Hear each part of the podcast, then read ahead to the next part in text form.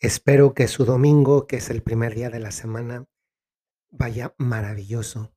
Que hoy tengan en algún momento del día un maravilloso encuentro con Dios nuestro Señor, porque ese es el día que el Señor nos regala para poder encontrarnos con Él, para poder escucharlo a Él, para poder recibirlo a Él. En la misa eso es lo que pasa. Él nos habla, tiene algo que decirnos. Eso es, eso es un regalo.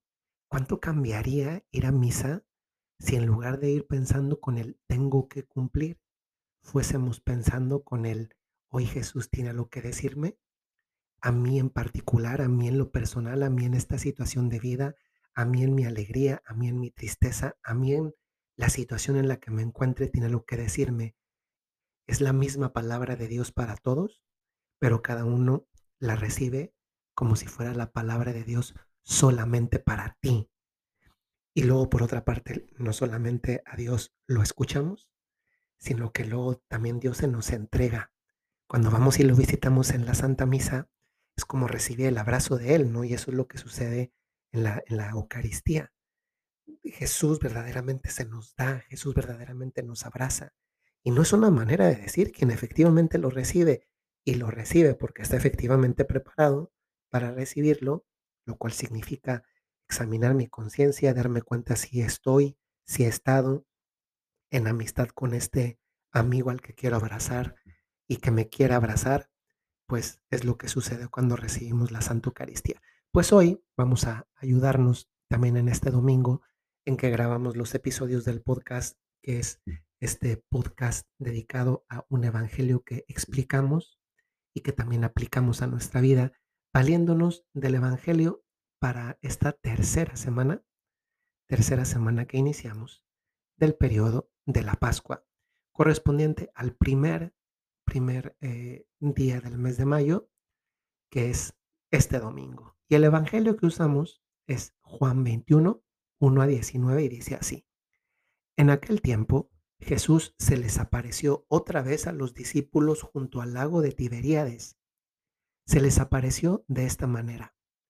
Estaban juntos Simón Pedro, Tomás llamado el gemelo, Natanael el de Caná de Galilea, los hijos de Zebedeo y otros dos discípulos. Simón Pedro les dijo, voy a pescar. Ellos le respondieron, también nosotros vamos contigo. Salieron y se embarcaron, pero aquella noche no pescaron nada. Estaba amaneciendo cuando Jesús se apareció en la orilla, pero los discípulos no lo reconocieron. Jesús les dijo, muchachos, ¿han pescado algo? Ellos contestaron, no. Entonces él les dijo, echen la red a la derecha de la barca y encontrarán peces. Así lo hicieron y luego ya no podían jalar la red por tantos pescados. Entonces el discípulo a quien amaba Jesús le dijo a Pedro, es el Señor. Tan pronto como Simón Pedro oyó decir que era el Señor, se anudó a la cintura la túnica, pues se la había quitado y se tiró al agua. Los otros discípulos llegaron en la barca arrastrando la red con los pescados, pues no distaban de tierra más de cien metros. Tan pronto como saltaron a, a tierra, vieron unas brasas y sobre ellas un pescado y pan. Jesús les dijo, traigan algunos pescados de los que acaban de pescar. Entonces Simón Pedro subió a la barca y arrastró hasta la orilla la red, repleta de pescados grandes.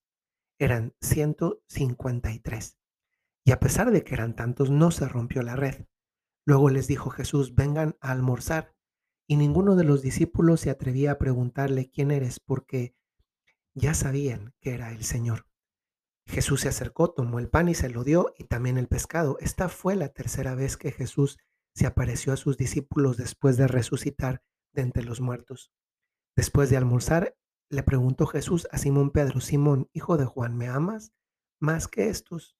Él le contestó, sí, Señor, tú sabes que te quiero. Jesús le dijo, apacienta mis corderos. Por segunda vez le preguntó, Simón, hijo de Juan, ¿me amas? Él le respondió, sí, Señor, tú sabes que te quiero. Jesús le dijo, pastorea mis ovejas. Por tercera vez le preguntó, Simón, hijo de Juan, ¿me quieres? Pedro se entristeció de que Jesús le hubiera preguntado por tercera vez, si lo quería y le contestó, Señor, tú lo sabes todo, tú bien sabes que te quiero. Jesús le dijo, apacienta mis ovejas. Yo te aseguro, cuando eras joven, tú mismo te ceñías la ropa e ibas a donde querías, pero cuando seas viejo extenderás los brazos y otros te ceñirán y te llevarán a donde no quieras. Esto se lo dijo para indicarle con qué género de muerte habría de glorificar a Dios. Después le dijo, sígueme. Qué bonito evangelio. Qué bonito evangelio. Es la tercera semana de Pascua y justamente lo que nos cuenta hoy el evangelio es la tercera vez que Jesús se aparece después de la pasión, muerte y resurrección a los discípulos. Es impresionante, ¿no? Es impresionante que, que estos hombres eh, que ya tenían una doble experiencia previa de haber visto a Jesús resucitado, o sea, ya lo vieron. Y no una, lo vieron dos veces. Y sin embargo, siguen un poco con el desaliento. se, se nota, se nota en ese eh, regresar a la vida pasada, cuando Pedro, que era pescador, pues sí, Jesús resucitó, ya lo vi, pero tal vez he perdido un poco el entusiasmo por Dios. Tan lo he perdido que, que en lugar de vivir de acuerdo a, a este Dios resucitado, lo que Pedro y con Pedro los otros discípulos hacen es regresar a la vida, ya no solo de antes de que Jesús resucitase, sino incluso a la vida de antes de que conociesen a Jesús, que eran pescadores. A veces nos pasa también hacia nosotros. Hemos tenido no solamente un, un conocimiento cercano de Jesús, sino que posiblemente incluso hemos visto en nuestra propia vida el paso de Jesús por ella. ¿Cuántos de nosotros no hemos sido testigos de un pequeño o de un gran milagro? Los milagros siguen sucediendo hoy. Mm, bueno, bastaría el milagro más elemental que todos estamos disfrutando, como es el de la vida. Eso es un milagro y eso no es algo que nos damos. Le agradezco al Señor que muchas veces pienso yo mismo en mi propia muerte, porque tengo clarísimo que no tengo la vida comprada y por mucho que hoy pues todavía me falte para llegar a los, a, a los 40 al cuarto piso, pues es que no depende de cuántos años tenemos para saber que un día no vamos a estar aquí. ¿Cuántos niños pequeños fallecen? ¿Cuántos jóvenes? ¿Cuántas chicas fallecen? ¿Cuántas mamás? ¿Cuántos papás que se acababan de inaugurar en el Via Crucis del Coliseo de este año una reflexión de las meditaciones la hacía precisamente porque eran meditaciones dedicadas al ámbito de la familia, dado que estamos viviendo el año de la familia Amores Letizia. Y la reflexión, la meditación la hacía una eh, esposa que había quedado viuda muy joven y no solamente eso, eh, con hijos.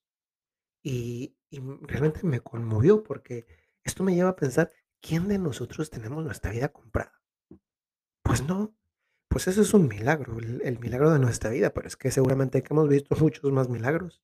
Ese trabajo que no esperabas y que al final sí te contrataron, o que de otra manera llega- llegaste a un ámbito de trabajo en el que afortunadamente te ha ido muy bien, esa salud recuperada tuya o de un familiar o de un amigo, ese accidente que no terminó en algo peor, ese, ponle lo que tú quieras, porque esto es repasar toda la vida. ¿Y cuántas veces hemos sido verdaderamente sujetos de un milagro que en el momento nos conmueve, nos maravilla, nos impresiona y, y constatamos el paso de Dios por nuestra vida, pero luego vivimos como si, como si Dios no hubiese hecho nada.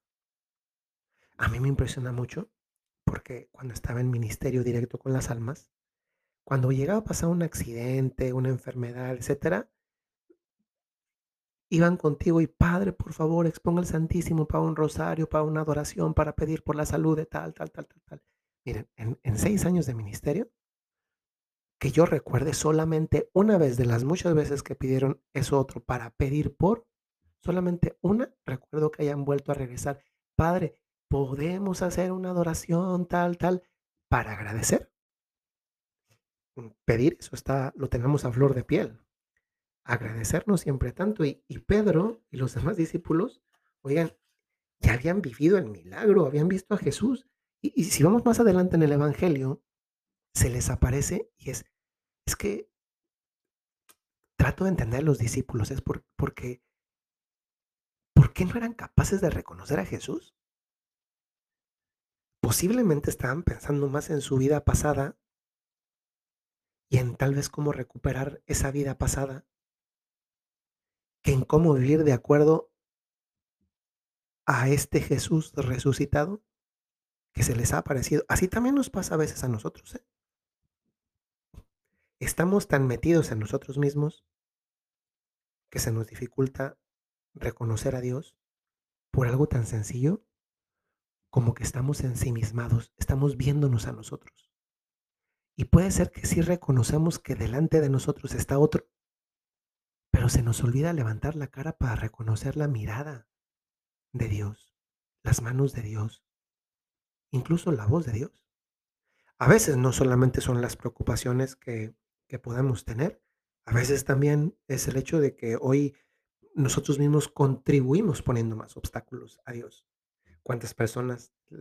hace tiempo vi una, una viñeta donde una persona que tiene puestos unos audífonos con la música de Spotify a todo lo que da, y además para colmo, guacala, pero reggaetón, es una viñeta, eh, se pone de rodillas eh, simbólicamente frente a Dios y le dice, reclamándole, Dios, pero ¿por qué no te escucho? Es una viñeta. Y como viñeta intentan hacer pensar, oye, va a ser difícil que escuches a Dios con el Netflix extendido, ¿eh? Va a ser difícil que escuches a Dios con el reggaetón puesto y los audífonos puestos. Va a ser difícil que encuentres a Dios y te comuniques y relaciones a profundidad con Él viendo videos de cocina o de moda o de deportes en YouTube. Y no porque eso sea malo, sino porque hay un tiempo para cada cosa. Yo quiero fijarme, para ir terminando, en algo que, que tal vez también nos mueve a nosotros. Llega un momento en el que, en el que le reconocen. Uno de ellos dice, es el Señor. También a veces en nuestra vida hay quien nos dice, ese es Dios. Pues un sacerdote, una monja, una persona que conocemos y nos hace ver, oye, Dios sí está pasando por tu vida, pero es que tú no te estás dando cuenta. Y a veces, tan pronto nos damos cuenta de eso, nos lanzamos a Jesús.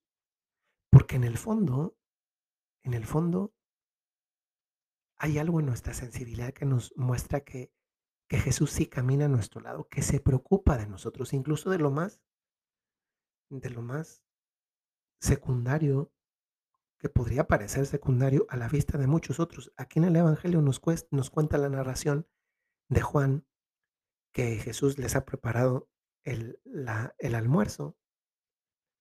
¿Cuántas veces nos falta invitar a Jesús a nuestros almuerzos, a, cosas sencillas, cotidianas de todos los días.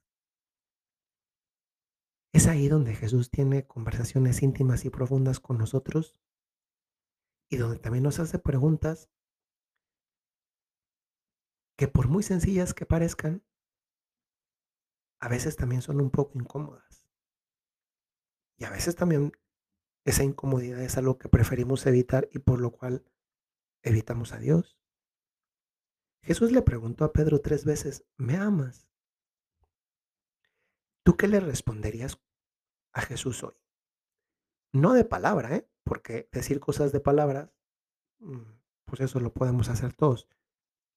¿Tú qué le responderías a Dios si ese me amas que le dijo a Pedro, que nos lo dirige a nosotros también hoy, en lugar de me amas, fuera un ¿Cómo me has amado esta semana precedente? ¿Cómo me has amado durante el mes de abril que ya terminó? ¿Cómo me has amado en los cuatro meses anteriores? Oigan, ya llevamos cuatro meses del año 2022. La vida sí nos sigue yendo. ¿Cómo lo hemos amado? ¿Saben? Cuando Pedro le responde, Jesús no le echa en cara diciéndole, no seas mentiroso, Pedro me negaste y esto y esto otro y no me reconociste y tal, tal, tal, tal. ¿Se fijan cómo Jesús no le echa en cara eso? ¿Saben qué es lo que hace? Le vuelve a decir, sígueme. Que es como decirle, mira, ya te conozco, eres imperfecto. Aunque en el fondo sí hay un amor por mí, pues mira, con todas tus imperfecciones que tienes que mejorar y trabajar. Pero hoy te vuelvo a llamar. Y eso es lo que hoy quiero subrayar. Hoy Jesús a ti, te lo voy a repetir. Hoy Jesús a ti, pon tu nombre, te vuelve a decir esto. Sígueme. Qué bonito escuchar esto de Jesús. Sígueme. Termino con esta oración. Señor, quiero seguirte. A donde tú vayas, quiero ir yo. Perdóname si a veces me distraigo en el camino. Perdóname si a veces voy más lento o a veces tengo la impaciencia y quiero ir incluso más rápido que tú. Sígueme enseñando, Señor, a ir a donde tú vas. Porque si voy a donde tú vas, que es otra forma de decir ir a donde tú me llevas, debo de tener por cierto y seguro que voy camino a la felicidad. Y eso lo anhelo, eso lo necesito y eso te lo agradezco. Yo soy tu seguidor, yo soy tu seguidora y me siento orgulloso de que tú me invites hoy también a pesar de todas mis limitaciones a ir, a ir en pos de ti hoy otra vez. Lo acepto, quiero y me pongo en camino. Amén.